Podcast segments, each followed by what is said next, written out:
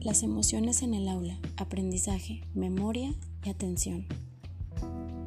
En años recientes, el concepto de la escuela como un espacio en el que solo se tiene cabida a lo racional dio paso a la escuela que vincula las emociones en el aprendizaje.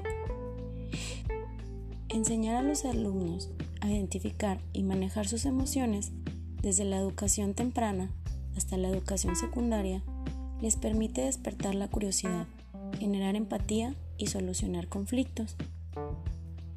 Como maestros estamos educando emociones y preparando los cimientos para una vida más feliz, preparando a los alumnos para afrontar la vida desde una perspectiva optimista, dándoles las herramientas que necesitan para saber gestionar sus emociones y cómo reaccionar a los distintos acontecimientos.